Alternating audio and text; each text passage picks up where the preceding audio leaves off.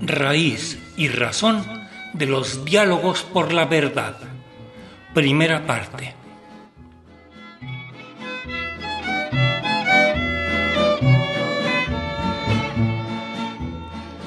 9 de diciembre de 2022. Chilpancingo, Guerrero. Los diálogos por la verdad, sesiones testimoniales públicas sobre la guerra sucia, denuncian las repetidas violaciones de los derechos humanos por parte del ejército mexicano y las corporaciones de seguridad de los diferentes gobiernos mexicanos de finales del siglo XX. Abel Barrera, director de Tlachinolan, es uno de los comisionados de la oficina que depende de Alejandro Encinas, subsecretario de Derechos Humanos de la Secretaría de Gobernación, la llamada Comisión de la Verdad Federal y su mecanismo de esclarecimiento histórico. Él nos explica la raíz y las razones de la realización de estos diálogos por la verdad.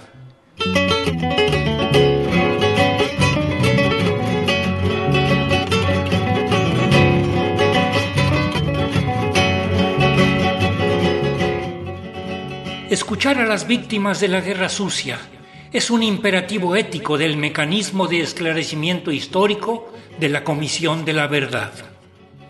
El clamor de justicia que se esparce por las ciudades y las regiones más recónditas de nuestro país mantiene en pie de lucha a decenas de familiares, colectivos y sobrevivientes desde hace cinco décadas han escrito con lágrimas y sangre historias dolorosas y luminosas de padres, madres, esposos y esposas que con grandes bríos y enorme valor protagonizan luchas emblemáticas en defensa de los más pobres. Alzaron la voz y empuñaron las armas ante tantas atrocidades desafiaron al poder y le declararon la guerra ante la imposibilidad de ejercer la libre manifestación de sus ideas e impulsar organizaciones autónomas desde las periferias empobrecidas. Nunca claudicaron, a pesar de que la ola represiva arrasaba a familias y comunidades enteras. El ejército implantó el terror y desplegó su estrategia de contrainsurgencia para desangrar al México empobrecido. Matarlos y desaparecerlos fue la orden presidencial. Destruir todos los indicios de rebeldía y disidencias políticas fue el despropósito de un gobierno autoritario. Acallar el malestar y reprimir las protestas sociales desquició a una clase política que endiosó la figura presidencial. Se obstinaron en limpiar a una sociedad ávida de cambios y nutrida de ideas revolucionarias. Con su partido hegemónico, se empeñaron en desmantelar los procesos organizativos que se gestaban en las comunidades indígenas, en los ejidos, las universidades, las normales rurales en las fábricas y colonias. Ante el empoderamiento de los actores civiles, el poder omnímodo y obtuso desangró al país con una guerra sucia. Las juventudes rebeldes urdieron sus redes solidarias en la clandestinidad. Se remontaron a las montañas para organizar la resistencia y enraizar sus luchas por la igualdad y la justicia encontraron en el pueblo no solo al mejor aliado, lo más gratificante fue que descubrieron una gran veta de saberes y formas de organización comunitarias que abrieron nuevos senderos para forjar un movimiento diverso, plural, creativo y valeroso que inspiró sus luchas libertarias en el campo y las ciudades. Conocer la verdad de los hechos que dieron lugar a graves violaciones a los derechos humanos cometidas de 1965 a 1990 es una demanda añeja que sigue viva en la memoria colectiva. Es una batalla protagonizada por guerreros y guerreras que no se rindieron, que están en la línea de fuego y que no dan tregua a los gobiernos displicentes.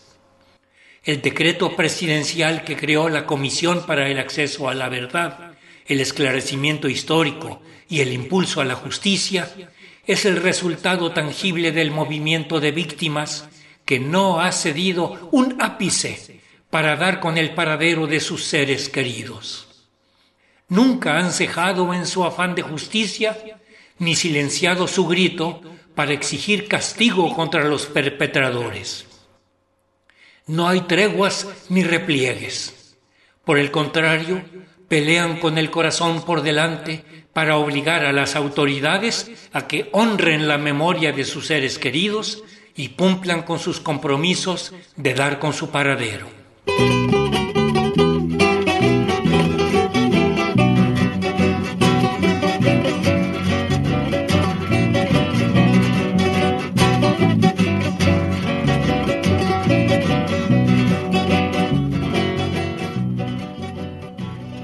Escuchemos ahora, en voz del mismo Abel Barrera, sus palabras de la sesión del sábado 9 de diciembre en Chilpancingo, estado de Guerrero. Como comisionados y comisionada del mecanismo de esclarecimiento histórico, estamos aquí en esta capital del estado para escucharles, para sobre todo honrar todo lo que ustedes están diciendo a sus familiares Sabemos que desde 1972 sufrieron la embestida del ejército. Lo estamos escuchando. Y que estuvieron en comunidades de la sierra, de la costa grande, de la tierra caliente, de la montaña, de Acapulco, de Chilpancingo. Por esa razón, queremos decirles que esta política de exterminio no puede volver a reproducirse en el presente. Les agradecemos porque sabemos que con sus manos y su sabiduría, su fuerza y su coraje, están exigiendo que no se olvide este capítulo lleno de agravios, lleno de sangre, lleno de lágrimas. Les damos la bienvenida, les saludamos les abrazamos y les decimos que estamos aquí porque queremos este diálogo por la verdad y para poder darles el tiempo necesario para escucharles. Pues un aplauso, compañeros y compañeras, para quienes nos han dado una historia digna en el estado de Guerrero. Bienvenidos y bienvenidas.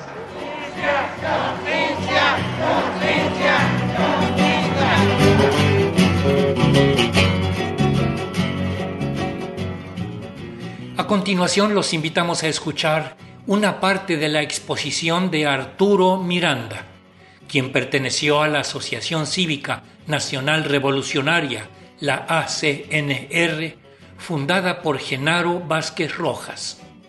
Miranda es actualmente profesor universitario. Buenos días o buenas tardes, todavía buenos días tengan todos ustedes, compañeras y compañeros. Quiero agradecer la oportunidad que se me brinda para venir a exponer mi palabra en torno al tema que nos ha hecho participar en esta importantísima eh, foro, en este importantísimo foro. Tengo aquí dos documentos que quiero poner a disposición de los organizadores uno en el que abordo de alguna manera el testimonio personal de la tortura a la que fui sometido también en dos ocasiones en el campo militar número uno y eh, el encarcelamiento en la penitenciaría de aquí de Chilpancingo y en Jalapa, Veracruz. Ese es un documento que le comparto aquí al compañero eh, y este es el otro en el que voy a voy a hacer referencia de manera muy breve en lo relativo a, a mi testimonio. Y voy a ser breve porque quiero señalarles que a pesar de los grandes riesgos que se corrieron para decir nuestra verdad, desde que estuve preso eh, aquí en Chilpancingo, después de estar en el campo militar, fui bosquejando un libro que se llama El otro rostro de la guerrilla. No es un manual de, de guerrilla, aclaro. Es un testimonio de que ¿Por qué dice el otro rostro de la guerrilla? Porque los órganos informativos o de desinformación de la oligarquía gobernante se empeñaron en dar una imagen de nuestros compañeros de lucha, de los criminales más eh, repudiables del país. Esa es la imagen que, que se proyectó de nosotros los que de alguna manera nos atrevimos a tomar las armas. Y esta es la versión que la contraparte, o sea, nosotros, desde esta trinchera que nos llevó a la cárcel y a la persecución, a la tortura, es la voz nuestra, la que recogimos del sufrimiento propio y demás compañeros con los cuales compartimos eh, espacios de lucha. Y este otro libro que se llama La violación de los derechos humanos en el estado de Guerrero durante la Guerra Sucia, una herida no restañada.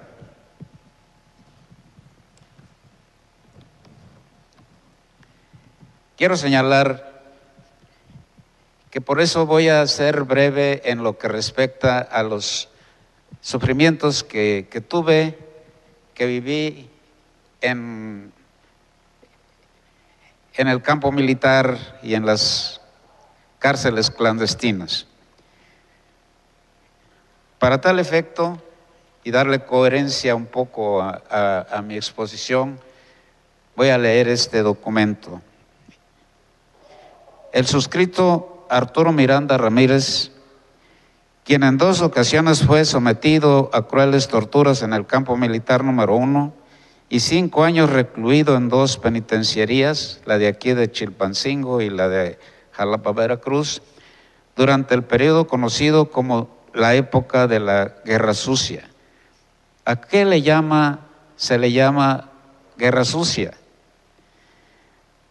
A la aplicación precisamente del terror que sembró el Estado en todas las comunidades y en los ciudadanos que aspirábamos a una patria nueva, como bien, lo plasmara el comandante Genaro Vázquez Rojas. Se ensañaron contra nuestra familia. Los que andábamos en lucha estábamos conscientes que en cualquier rato podíamos morir.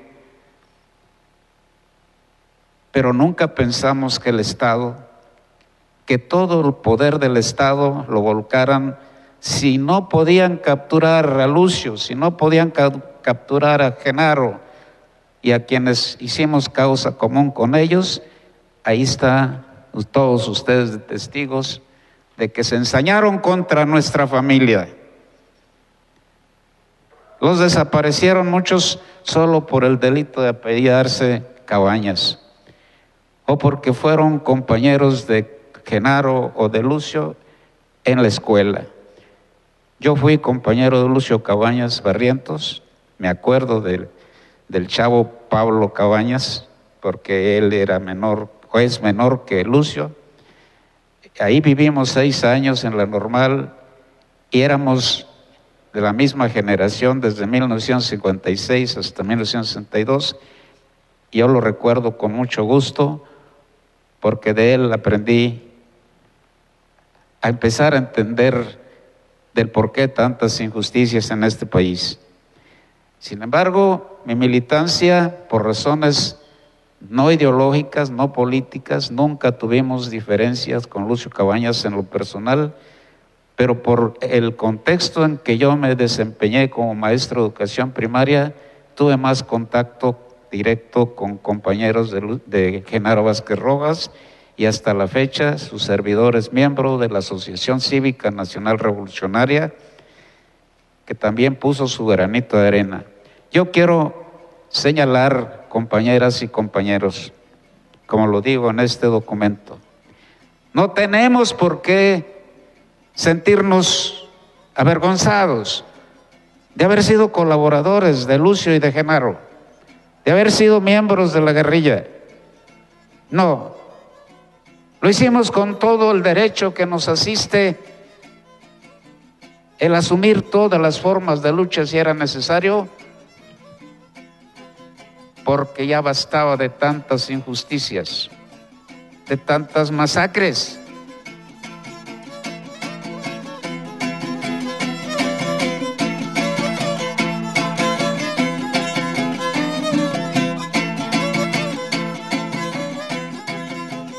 La Organización de Derechos Humanos Tlachinolan es una de las organizaciones de defensa de derechos humanos más destacadas del país. Estas primeras sesiones de los diálogos por la verdad son parte de un proceso institucional que deberá concluir con una audiencia formal. El objetivo es poner en el centro a las víctimas a través de la escucha de los testimonios de sobrevivientes y familiares de víctimas. Próximamente se realizará otro diálogo por la verdad en Atoyac de Álvarez y se replicará en otros estados también, donde hay núcleos importantes de víctimas y sobrevivientes. Todo esto forjando el camino hacia una gran audiencia nacional las sesiones testimoniales completas de este inicio de los diálogos por la verdad se pueden escuchar y ver en Internet.